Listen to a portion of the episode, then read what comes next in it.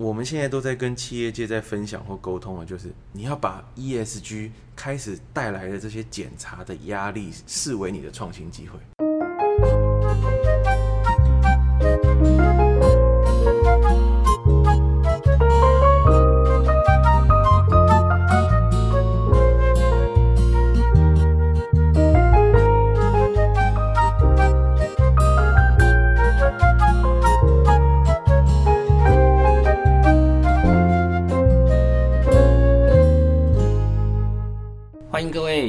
收听，好，什么是社会创新？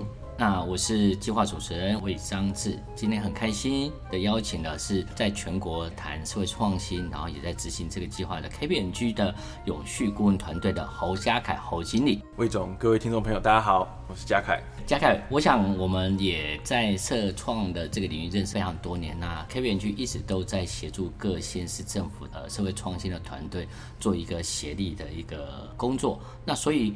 KPMG 大家都想说，它是一个会计师事务所，诶，跟社会创新跟永续发展好像没有那么大的直接关系。那所以你可不可以跟大家说明一下，就是 KPMG 为什么投入这件事情？我想回答这个问题之前，我也先自我介绍一下，因为我都很喜欢从我的背景来谈。我是一个在会计师事务所工作的非财务顾问。嗯，对他们就说，哎，什么意思啊？那我其实本身是念社工的，对，很特别嘞。对，社工在会计师事务所，对我，我，我到现在都觉得，嗯，我是不是在做梦？那那其实是有一些想法，就是说，呃，我我大概是在二零一四年，其实今年要满八年嘛，八年前那时候刚好因缘机会认识到，呃，几个会计师跟我们总经理。那那时候大家在谈的是，不只是社会企业，那时候谈的概念是整个永续发展。那其实我们谈永续发展，大家比较直觉的会想到就是哦，那可能就是以前在讲的企业社会责任 CSR 的。嗯。那我入行之后，我其实自己也学习很多，因为以前我在学校里的想象也是，对啊，那企业的社会责任就是取之社会，用之社会，所以。就是捐钱嘛。那我后来进去之后，我有一个很大的改变是说，其实连会计师跟商业世界在谈的概念是，你如果只是把 CSR 当成是捐款的时候，呃，很耸动哦。他们问一个问题：你会不会不小心用黑心钱做善事？嗯，这个很大的一个帽子哦。那什么意思呢？我举个例给大家听。比如说，我是一个做机械制造的，那我在这个生产的过程中，哎，我。货一直出，赚钱是理所当然嘛，企业不是吃素的。可是如果我不小心在我的工厂的废弃物处理上，或者是这些环境相关的管理，我不小心可能有一些外泄或者是污染，造成环境污染。对，可是是不小心的哦。嗯，哦，我可能大家都没注意到，那我们就看到会有新闻出现嘛，说啊哪里发生了什么问题啊？嗯，那可能比如说企业高层就说，哎，这样不行。我们取之社会，用之社会，哈，我们要回馈，就捐了一笔钱去做。那可能拉了个红布条，上了个新闻，哎，大家也都会拍拍手说，哎，对啊，这样很棒啊。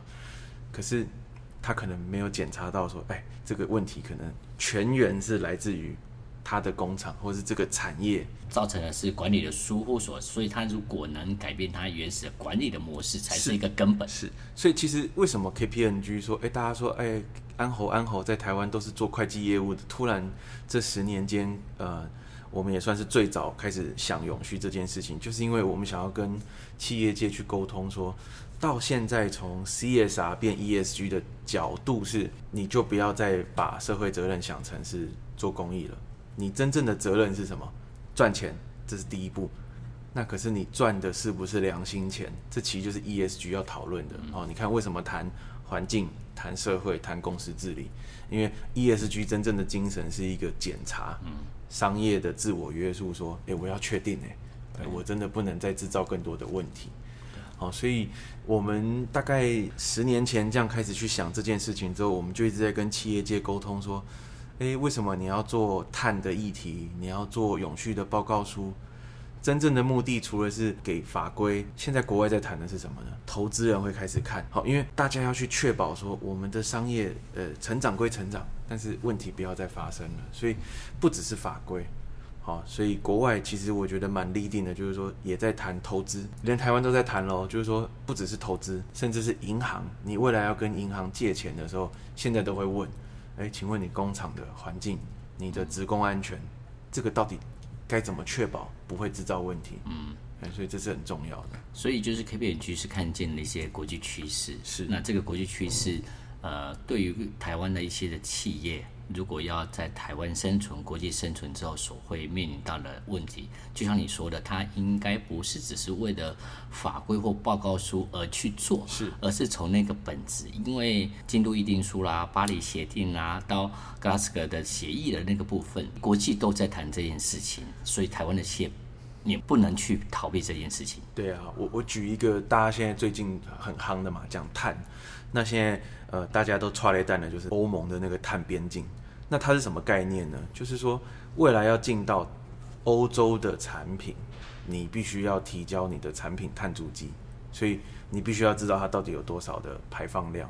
那你说这件事情，然后呢，他就会开始说，如果你想，我就依这个数据来课税的时候，这对企业界的讯号是什么？成本提升。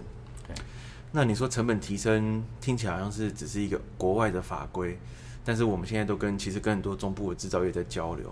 你的客户做出口，他一路追追追追追追到上游来的时候，你会说啊，我不是上市公司，我也要管这个？对，因为产业链是全部连在一起，因为你是他的这个上市公司的供应链之一。是，所以现在企业界会有一种啊、嗯，其实接触之后，大家会说啊，好多功课要做，但。我都会从这一个角度去跟企业沟通，说，你其实要看到的是那个创新的机会。嗯，你你做了这些功课，写了这些报告书之后呢，呃，成本变高，可是创新的来源就在这嘛。你要怎么透过技术升级去解决这个问题？所以其实我举一个例子哦，国外就有一个，呃，我常讲这个芬兰的石油公司，它叫 Neste。它是一个不靠石油赚钱的石油公司，不靠石油赚钱的石油公司，很酷。它用什么？它用生殖油。那生殖油用什么做的？就是我们华人爱吃的这些动物的内脏啊，啊，鸡肝啊、猪胗啊这些。大家觉得哎要入菜，他们没有，他们就送进去工厂。那这个油提炼出来之后，有原料是一个特色的嘛？它还有两个特色，第一个是引擎不用改装。你骑豪迈劲风光啊，你开 Yaris 开 Vios，不管你开什么来，油加下去就继续走，不会对原本的机器设备产生影响。第三个特色是，平均每一公升的它这一个油呢，是一般的市售汽油的温室气体排放量的一折，一折一折，那这样很很厉害。对，所以我们假设说，如果它是在台湾生产的，它要输出到欧洲的时候，你想那个。成本会少多少？所以我们现在都在跟企业界在分享或沟通的，就是你要把 ESG 开始带来的这些检查的压力视为你的创新机会，成为是一种策略的方式下去做。没错，在改变环境情况之下，那因为配合这个政策，你搞不好可以从创新的这个角度，搞不好变成有创新服务或创新商品的这件事情出来。是啊，是啊。那其实不止环境议题哦，我我们现在刚好今年 KPMG 做了一个永续风险大调查，我大概问了一千多位各行各业啊，从董事长到基层员工的一个问大家说，哎，那你觉得现在最大的挑战是什么？那出乎预料哦，跟您分享，前两名，第一名是高龄化，嗯，第二名是少子化，哦，都是人口的这个问题。所以其实，哎，环境议题已经。开始在一些企业界已经是要处理的议题，可是社会面的议题也开始浮出来了。嗯、那我看到这个议题之后，我就觉得很开心嘛，就哎，我自己作为一个社会背景的，全部人都在讲环境的时候，开始大家关注社会，社会，所以我就开始去访问，我就说，哎，那为什么你们会认为高龄跟少子化是一个很大的挑战？那我就举少子化为例哦。少子化其实是我们在讲人口变少嘛。对，其实它隐含的讯号是什么？大家直觉会想到是，哎，劳动力减少，减少。哎，现在制造业都说啊，员工很难找，这个是一件事。但是我问到了一圈之后，发现有第二个问题是，消费者越来越少。所以我上礼拜在另外一个场合很挑战，我跟三十几个机车行老板在谈永续跟 ESG，我就说什么意思呢？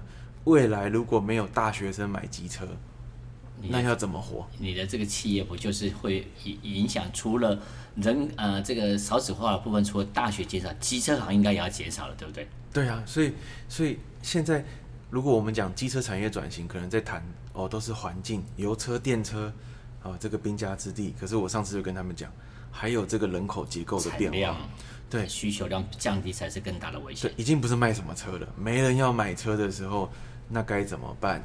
所以呃，这些都是产业界现在一直在讨论的压力。可是这个压力到底要怎么样？像刚刚讲这种 nested 的这种创新的技术研发转型。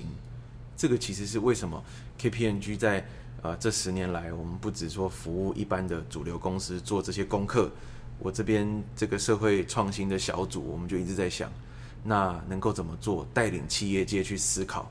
所以为什么我说我是非财务顾问，就是这样，我要从非财务的这些议题，嗯，我就跟企业讲，不是说就不管财务哦，非财务的议题怎么创造财务报酬，嗯，对，因为 ESG 里面。它必须要生存，就会面临到那个问题嘛。所以环境，但是更重要的是 S 那个社会的这个部分。刚刚讲员工啦，你跟你周边所在的社区所产生那个社会的这个部分，才是一个另外一个趋势跟问题所在嘛。这个可以我们稍微多谈一点哦。比如说，好，你说少子化，那刚刚第一名不是高龄化吗？嗯。那高龄化也有两个面向。好，我们先讲从风险的角度来看呢，我现在都在跟企业界的这种人资主管。有一点在恐吓一个事情，我就说有没有调查过一个数据？你的中高阶主管因为要照顾父母请假的比例有多少？对，甚至是开始想要离职的人有多少？你看一个企业说我们照顾员工、体恤员工、增加福利，我就说这已经不是福利了，这个都是竞争力。你一个中阶主管，你辛辛苦苦陪伴他二十年。最后面对必须要去回家照顾父母的时候，你也无法拒绝。就是我要回家照顾我的爸妈，他需要我啊！我工作是二二十几年，我存了一点钱，我能不能先退休？所以你看，这个高龄化、少子化是一个有一点是我们说好像双台有没有？对，这是两个漩涡在一直去扰动。可是我们现在就在带企业界去想，好，高龄化也面对到这样子的挑战，可是机会是什么？它有没有什么衍生出新的社会需求？嗯，你能够变成下一个事业的设计的模式？是，所以你看，比如说我们说今天到台中来杀入那个季金山老师的那个好好园区，他就专门在看这个高龄化的议题，怎么跟企业去做对接，协助企业的这些员工父母，我可以帮你照顾，所以他跟企业合作，那让员工安心的继续在公司里面创造这个竞争力，那也还有一份薪水。所以其实这个都是我们在讲的。呃，ESG 现在大家有时候会开玩笑说啊，是不是 ESG 就只是等于碳排？我说不是，ESG 真的面面方方，包山包海。要考验的就是企业界以前只看财报，但现在到底要怎么样转个脑筋啊？这些非财务的议题怎么找机会？这样。因为现在就是除了看财报之外，确实是在。呃，员工治理跟公司治理的那个环节，其实是一个以前很轻松面对，现在却是问题重重。就是刚才讲少子化跟高龄化的部分。是，诶，以我自己来讲，我也最近也有面临到这样的问题，也在应征过程当中也会看见中高年龄的再就业的部分，因为是很多的人都说啊，因为当时是父母身体不好，他必须离职，离职之后去照顾父母，那父母离开了之后。自己还可以贡献，但是这时候在就业市场上好像也不这么欢迎他们。所以，如你刚才说的，假设企业能面对这个问题，找出新的就业的模式，可以创造出一个新的一些的机会，其实是可以一方面解决问题，一方面又创造自己的机会嘛。是啊，所以我觉得魏总提的就是一个很好的概念，就是说企业会说，那少子化怎么办？我是要一直去想留才，但是您提的就是我们也在跟企业界沟通的。二度就业、再度就业的这种中高龄的劳动人口，他不见得没有专业哦，他可能在二十年前是因为孩子，所以他放弃了工作。嗯，但是都已经孩子成人之后，那他的这一个专业，你能不能够再帮他与时俱进的，让他再进到企业界？所以，比如说像我们看红道老人基金会在台中那个梦想一二五，对，他们就一直在尝试嘛，对，整间餐厅都是七十五岁以上的长者，然后从啊、呃，店面的管理、煮饭，这个都是一个很好的概念的呈现。对，对啊，所以就是说，呃，我们在看整个的趋势，确实是从问题它怎么转换成策略的这个部分是蛮重要的。是。是那像我们现在就是呃，你刚才就说您在。KPMG 的部分其实是一个非财务顾问的顾问师的这个的方向，呃，除了有原本的大企业，你也一直在做这些社会小企业的呃串接的这件事情嘛。那所以这些的串接的这个的方式是这些小的企业，你会在访谈过程中有没有看见小企业怎么跟大企业做这个呃链接的这个事情？我其实都会这样子跟社会企业的朋友分享，因为我觉得这几年我们一直在努力，就像您刚刚提的。大公司开始觉醒了，那我们其实还有，也是这十年来很在第一线付出的这些社会创业家，他看着问题就在想怎么变成产品跟服务，所以我其实也在努力，就是把它大家都在一起嘛。但我觉得在这个串联的过程中，呃，对社会企业的朋友们有一个很多的挑战，都集中在哪？这个可能会有点尖锐，就是说会很想跟社会企业界提醒，就是大家要。反过来也了解跟你合作的企业到底现在那个金箍咒是什么？因为当我们如果还是看，因为太多社会企业跟我说，诶，那我就找 CSR 捐钱啊，支持我啊，那我就跟他们说，已经没有人这样想了啦。企业的慈善还是有，可是现在多数的永续的呃企业里面的团队都在想的是我 ESG 的改善强化。那大家那个语言要对，所以呃，社会企业在这个合作里面的罩门啊，其实就是到底要怎么样听懂或是看懂企业界现在的需改变，是。因为这是还是一个 B to B 的合作，所以所以其实我我分享几个案例，像我们讲不同的产业好了，我觉得这几年我们就延续这个高龄化的议题。像我观察到玉龙汽车，玉龙汽车之前跟这个重色器的崇伟老师这边，就是一直在谈身障友善空间嘛。那他有这个 APP 是开发出来说，身障朋友可以知道说，哎，我一个轮椅族家里附近哪里有好的餐厅可以用。那他跟玉龙的连接是什么呢？哎，就针对这个轮椅族，他的移动上可不可以给玉龙汽车一些想法跟建议？所以他们就在开发那个福祉车，嗯，哦，怎么做改装？因为其实这群社会企业家在第一线的时候，他非常了解需求、需求端、服务端。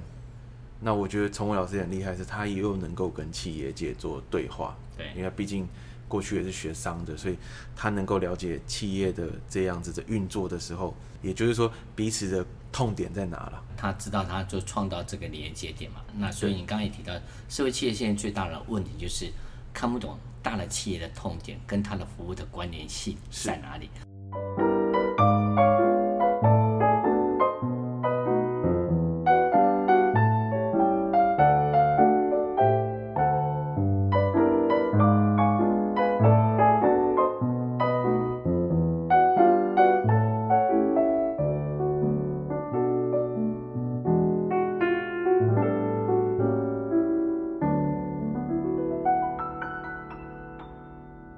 所以像你刚才提的，企业不是吃素的，它要商业行为嘛，它就是要在商言商。是，但是社会企业我们反而要跟这些社会企业讲说，不能只有理想。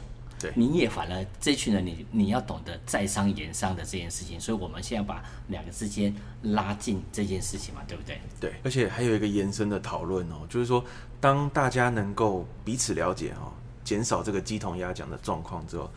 我就跟社会企业的朋友们一直预告说，下一波挑战是什么？当社会企业再过十年，你也成长成一个中小企业了，你自己的 ESG 呢？你不能说我讲了一个动人的故事之后呢，我是一个非常养生友善的餐厅，可是我用塑胶吸管，哎，我的灯，和我的能源消耗都是很高的。那慢慢的社会企业也要面临这个 ESG 的挑战，所以我觉得从从这个 ESG 的讨论，其实就不再只是大公司的功课了，就是我们各行各业，呃，现在说面对这个全球的永续挑战，其实是很险峻的。像我们最爱谈的那个 SDG，好，SDG 其实十七个目标之下，还有一百六十九个子项目，呃，又有两百三十个指标。那这么复杂的一件事情，其实我们剩不到八年啊，二零三零年之前要全部完成。可是因为疫情的这两年，那个联合国的报告就指出，我们在倒车。对，尤其是垃圾的、塑胶的这件事情。是口罩，然后你说，哎，是不是因为大家过去都没有在出国玩了？呃，全球暖化在减缓？没有。好像我们现在从夏威夷的气象观测站看到最新的数据，推算了一下哈，大概离这个巴黎协定的一点五度 C 真的剩不到六年的时间。那我们以前说，哎，那两度 C、一点五度 C 还有距离啊。可是，一点五度 C 是怎么来的？是我们要控制住，我们还能够力挽狂澜的那一条线，趋势线没有往下。那你说，所以我们不是说啊，我今天做一个社会企业，我看了这个问题。我就开始做我的事业，可是我自己的 ESG，我自己的检查都没有在做。这个、所以你刚才讲说，你那个严峻的这个挑战，就是除了原本的理想，或是你只关注某一个议题，可是你这个议题下，搞不好造成其他议题的增加破坏的时候，应该要一并要去做这些考量嘛，对不对？对啊，对啊，对啊。所以像这些大的企业啊，毕竟他们不像有一些单位有专职的单位去做永续发展。所以 KPMG 有没有在推这些大型企业的部分？当他们还是没有办法那么明显的介入的时候，他们可以有采取比较什么样的简单的方式啊？例如像采购啦的方式去做。其实呃，我加入 KPMG 之后，其实这将近八年来，我还有另外一个身份嘛，就有机会开始参与呃经济部的一些计划。其实就是像魏总刚刚谈的，就是说观念概念大家都知道怎么做，对。所以我们为什么先从采购出发？然后那时候五年前，我们其实也是因缘际会看到英国、加拿大哈，其实国外甚至澳洲都在谈所谓的社会影响力的采购，好，叫 social impact procurement。那那时候我们就在想，对耶，讲了这么多故事，落地而言，如果我就先从采购出发，那会是什么样子？所以呃，那时候就刚好在政策办公室跟长官就建议说。我们不妨来试试看，怎么引导主流公司先从采购，那从什么面向呢？从最一开始的三节礼品，好，甚至是到呃它最核心的原物料。所以那时候经济部就大家讨论出一个叫做 Buying Power 的概念，就是说鼓励主流企业透过采购行为去创造这个社会影响力、环境影响力。那其实走到现在五年下来。其实有十八亿在国内的采购额，这个金额也是逐年在增加嘛，对不对？是，而且增加的速度算是快的。是，而且我都会跟大家有一点大胆的推估，我就说这个十八亿怎么来的？因为 Buying Power 的机制是这样，它是透过企业把它采购啊，现在在经济部呃中小企业处这个社会创新平台里面的这些社会创新的厂商的发票，它让我们做计算。那我为什么说我会大胆推估呢？因为我觉得这个数字没有那么少，因为很多企业会跟我分享说：“哎呦，我为善不欲人知嘛，我就没有必要来申请这个奖项啊。”所以他还是实际上有采购，只是他没去申请 Buying Power 的奖项而已。对，所以我觉得这个对我来说一路走来是一个学习，就是说我作为一个非商学院的社工背景，进到商业的会计跟管理顾问，然后看永续的议题，又陪伴政策。我们就说，哎，那其实我们要怎么样串联利害关系人合作，就是知道大家会需要什么。所以其实这样走下来，我觉得是一个慢慢在这个过程中看到非常多很好的合作，是诶，企业界开始甚至有一些讨论哦。我曾曾经被一个呃采购主管问说，诶，我们过去的采购都在推绿色，所以我的采购标准里面有非常多的是谈环境啊，比如说纸张的厚度啊。它的碳足迹啊，有没有绿色标章啊？但是跟着这个社会影响力采购这样走下来之后，发现或许我们可以想的事情是把采购标准里面怎么增加社会的一些指标。那我举个例，比如说像呃，在台北有一个叫做第一社企，它就是训练身心障碍的朋友做清洁服务，但是他做到啊、呃、北故宫啊、呃、立法院或是一些医疗院所，他的服务是有品质的。是。那我就说，那可是因为他要培训身障人士的时候，呃，相对会有一些前置成本或什么，他的成本会比较高，稍微高，学习成本比较高嘛。可是我说，那你如果在作为一个采购人员，你开始觉得说，采购不是只是看性价比，采购有环境影响力、有社会影响力的时候，你能不能开始有一些采购标准是给他们一些加分加分项？那你就能够让厂商说，哎，我同样都服务品质好。可是我能够带动更多的弱势就业的时候，呃，或多元就业好了，我就不是只是说，哎，我赚了钱再捐，我是从源头，我的商业就是需要清洁服务嘛，那我跟他们合作，哎，清洁服务品质还是有，那我就能够做这样子的帮，嗯，不应该说帮助，创造这个社会影响力。虽然就成本的立场来看，虽然是比较高一点。但是它却有一个社会影响力，对的这些弱势的清洁的人员的采购的这件事情，他把原本你要做捐助的这件事情换成采购的模式下去做一些的操作。所以我们都会跟企业说，我们就陪他精算。我就说，其实如果你本来就在捐，那你要不要去核算一下这个整个，比如说以前的角度来看，如果我因为这样子跟他合作，我买到了服务。我也不一定要用捐款的方式支持他，会不会这个整个相加之后，我出的钱是变少的？那随着时间在走，我们就要在想象，如果我可以陪伴这样子的小团队也成长规模化之后，它其实是有经济规模，成本是会在下降的。所以不是说永远都是要听到社会创新，就是哎呦哦，成本都好高哦，没有，它是有一个小厂商变大厂商的过程。当它规模经济。起来了之后，它的学习成本降低，它的成本就比原始采购的时候的成本在下降了嘛。是啊。那当这个社会企业也可以跟他们讲，当你的企业规模规模经济起来的时候，你也可以调调降你的服务的价格，是，是让你的竞争力更好。那这些都是从真实的商业行为里面去建构，然后同时又有把社会影响力采购的这个概念放到企业当中下去去做。我我分享在这个算是推动这个 Buy in Power 的政策的过程中看到的一些产业界的改变。嗯，我举一个也算是我的我正在陪伴的呃客户，他们是但他们是一个产业协会，它是连锁加盟协会啊。我们都知道连锁加盟协会就是早餐店啊、饮料店啊、婚宴会馆啊、餐厅啊，五百多个品牌。当初我们也在讨论这件事哦，呃，这些采购人员会谈。哇，那这成本一开始相对高，可是那时候在谈什么议题？限塑，所以他们就说，我从塑胶吸管变成非塑胶吸管，不管什么材质，我的成本都要变好几倍。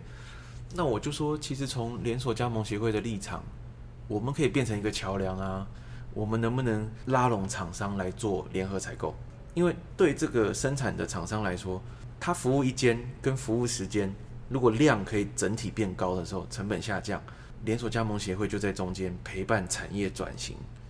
而且，其实现在的所有调查都发现说，消费者更愿意付有环境跟社会影响力的餐具。对，这样子其实我们讲哦，在商业上，你在第一线做行销的时候，你把这个成本有一点点转嫁给消费者，他也愿意。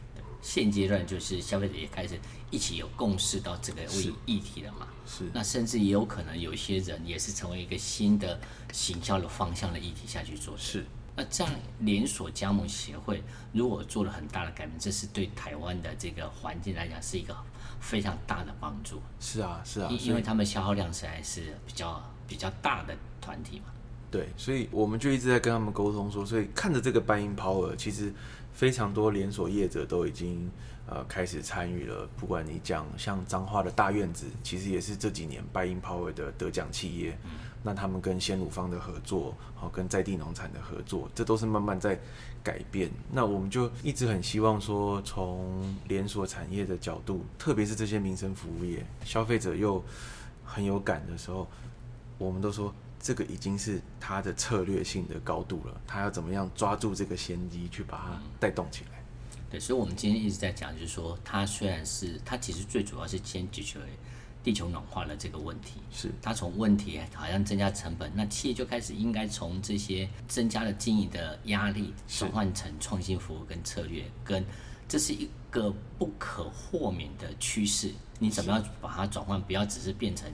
压力，而是怎么样去找找出那个商机的模式嘛？是啊，我分享另外一个案例哦，我觉得这个也很棒，因为我们刚刚讲的都是，呃，跟企业界鼓励说你怎么看着市场啊去做创新，呃，我们这几年也因着这个 Buy in Power，反过来是，我们就也很感谢像 PC Home 跟那个新东阳这两个，一个电商，一个国道休息站嘛，那 PC Home 做了一个线上的旗舰馆。然后新东阳在他的那个休息站呢设了一个小的柜位。那我为什么说这一个合作案也让我有很多的学习？是从他们看市场跟消费者的角度开始跟社会企业回馈。我在旗舰馆上啊，你的商品组合、售价、定价，根据这个后台数据来看，你能够怎么做调整？啊，比如说新东阳，他开始跟厂商沟通说，呃，消费者是快速的过路客，我们都有很好的理念，但是他可能要看到的是先是产品。那有些东西他可能不是。立即性，因为进休息站就是要休息嘛，吃个小小东西。对。那怎么样改变我们的产品组合或者是包装，到让他觉得，哎，我快速可以使用。所以，其实在这几年，Buying Power 除了企业界有很好的回馈之外，企业界现在也开始大手拉小手了，就是说，怎么样陪伴厂商面对市场的时候，我们一起精进这样。所以，他除了捐钱跟采购之外，他把他的商业经营的技术。转换给这些小的这个企业，也让他们总是要面对市场。那他把他在经营消费市场的这个经验分享给这些小企业，用那些过去的经验提升这些人，把把东西变好，消费者自然而然就会采购嘛，而不要纯只有理想用用悲情的角度去看商品，是而是用正确的商业模式去看这件事情。没错，所以就是说，像这样的一个过程当中啊，这个。开始有一些年轻人去投入这个社会企业这件事情，不知道就是最后，也许是不是请嘉凯跟我们分享一下，就是说，假设这群人，呃，现在正在投入跟未来要投入做社会创新，呃，社会企业这群人，你有没有什么给他一些建议？我这几年遇到很多朋友对这个议题或对这个讨论都很感动或很激动的，我都会说，呃，有一句话一定要听进去，就是，呃，因为大家会说。哇，这个这么棒的事情，可是世界好现实。但我都会说，呃，其实最可怕的不是现实，最可怕的是我们不够实际。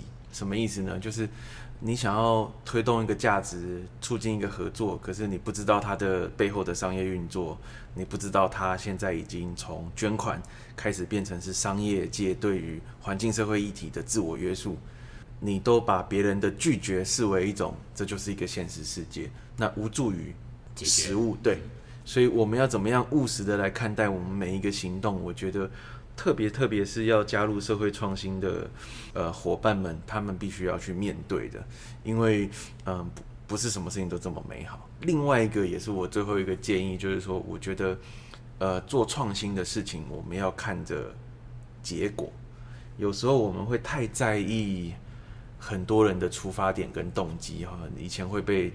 听到很多朋友就说啊，他就是为了赚钱，他就是为了要曝光。可是我说，我们的成果是什么？如果他赚钱，我们合作，你可以带动更多的社会价值、环境价值，这不是多赢的局面吗？那我们只看着他的动机说啊，他就只想要赚钱。可是我们应该聚焦在所有合作背后可能会有的结果。这才是我们要创造的，因为地球恶化的速度已经不是等到所有人都觉醒跟观念改变，它是一直在恶化。地球的恶化不会等所有人说哦，我知道了，它才开始停止恶化，它是不断的在持续的进行当中的一件事情嘛。所以我想今天也很开心，就是请嘉凯来跟大家做这些的分享。那未来的大企业跟社会企业的部分，我们未来应该要共同努力去让。为了这个地球暖化，加速我们的一些好的一些服务跟做一些的改善。没错。那今天我们的访问就到这边结束。那谢谢嘉凯，谢谢谢谢魏总，谢谢各位听众。